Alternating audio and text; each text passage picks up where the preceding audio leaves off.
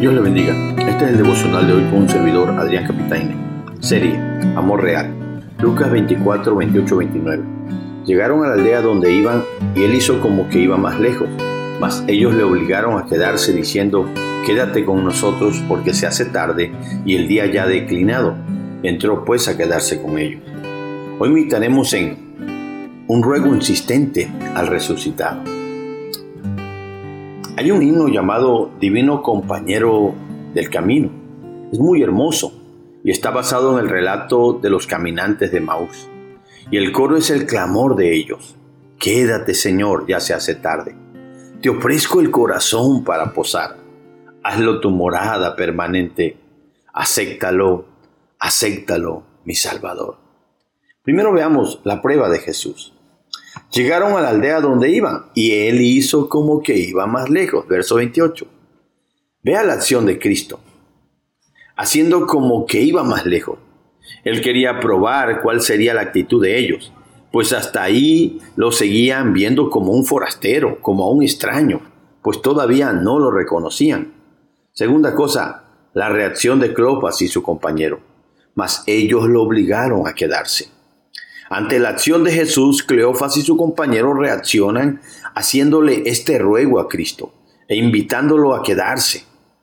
El que diga le obligaron da a entender que fue un ruego intenso, que le insistieron bastante a Cristo para que se quedara con ellos.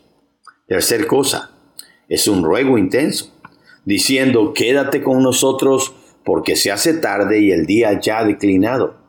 Su ruego es claro, quédate con nosotros. Ellos veían que era peligroso que ese forastero siguiera solo su camino, o quizás haciendo sentir, eh, habiendo sentido el poder de sus palabras, empezaban a percibir que no era cualquier persona. Y el ruego no era tanto por Jesús, sino por ellos. Con nosotros quédate, casi diciendo, no nos dejes solo, no nos abandones sigue acompañándonos. Cuarta cosa, Cristo entra a quedarse con ellos. Entró pues a quedarse con ellos, dice al final del texto. El concepto entró pues da a entender que después de tanta insistencia, Cristo escuchando su ruego, entró a quedarse con ellos. Creo que esto enseña que no es Cristo el que ruega al hombre que le dé un lugar en su vida, sino que es el hombre el que le debe rogar a Cristo. Así Cristo entró con ellos para darles la gran lección y sorpresa de sus vidas, lo cual veremos en otro devocional. Veamos ahora las lecciones prácticas. Oh, mis hermanos, tengamos cuidado, pues Cristo es un especialista en probarnos y a Él le gusta observar y analizar cómo reaccionamos ante sus acciones, ante las pruebas que nos pone. Así que tengamos en cuenta que a veces Dios hará cosas para probar nuestra fe y nuestro amor. Cristo hizo algo parecido a esto cuando iba a alimentar a los cinco mil. Le preguntó a Felipe, ¿de dónde agarraremos para comprar pan para que coman estos?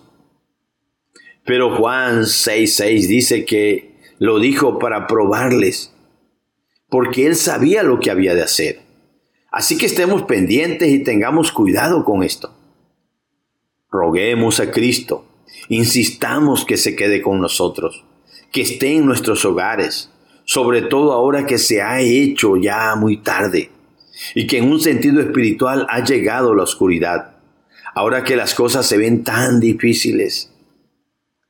Entendamos que somos nosotros los que debemos rogarle a Cristo, que se quede en nuestras vidas, en nuestros hogares, con nuestras familias, pues él no es ningún forastero, ningún limosnero, ningún necesitado de cuidado y de protección, sino que somos nosotros los que necesitamos de Él, que se quede con nosotros para que nos salve y nos proteja. Ten por seguro, hermano, hermana, que por muy insensatos e incrédulos, incrédulos que seamos, si reconocemos nuestra necesidad de Él y le rogamos con todo el corazón, Cristo entrará y se quedará con nosotros.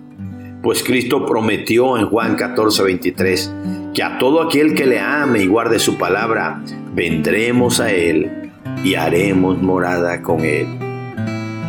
Por último, demos gracias a Dios, porque escrito entró a nuestras vidas para quedarse con nosotros para siempre, a diferencia de lo que veremos que pasó con los caminantes de Maús. Dios te bendiga, mi hermano. Dios te guarde.